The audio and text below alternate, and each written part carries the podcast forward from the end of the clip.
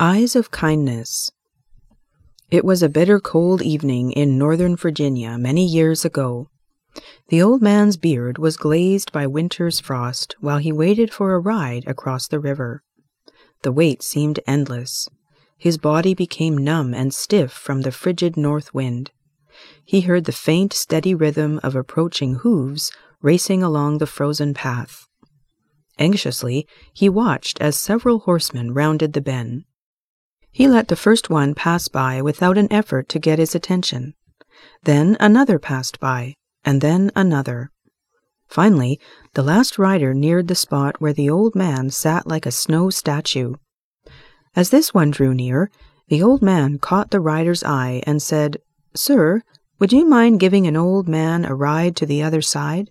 There doesn't appear to be a passageway by foot. Reining his horse, the rider replied, Sure thing, hop aboard. Seeing the old man was unable to lift his half frozen body from the ground, the horseman dismounted and helped the old man onto the horse. The horseman took the old man not just across the river, but to his destination, which was just a few miles away. As they neared the tiny but cozy cottage, the horseman's curiosity caused him to inquire Sir, I noticed that you let several other riders pass by without making an effort to secure a ride. Then I came up and you immediately asked me for a ride. I'm curious why on such a bitter winter night you would wait and ask the last rider.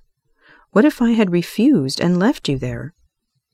The old man lowered himself slowly down from the horse, looked the rider straight in the eyes, and replied, I've been around here for some time. I reckon I know people pretty good. The old timer continued, I looked into the eyes of the other riders and immediately saw there was no concern for my situation. It would have been useless to have asked them for a ride. But when I looked into your eyes, kindness and compassion were evident. I knew then and there that your gentle spirit would welcome the opportunity to give me assistance in my time of need.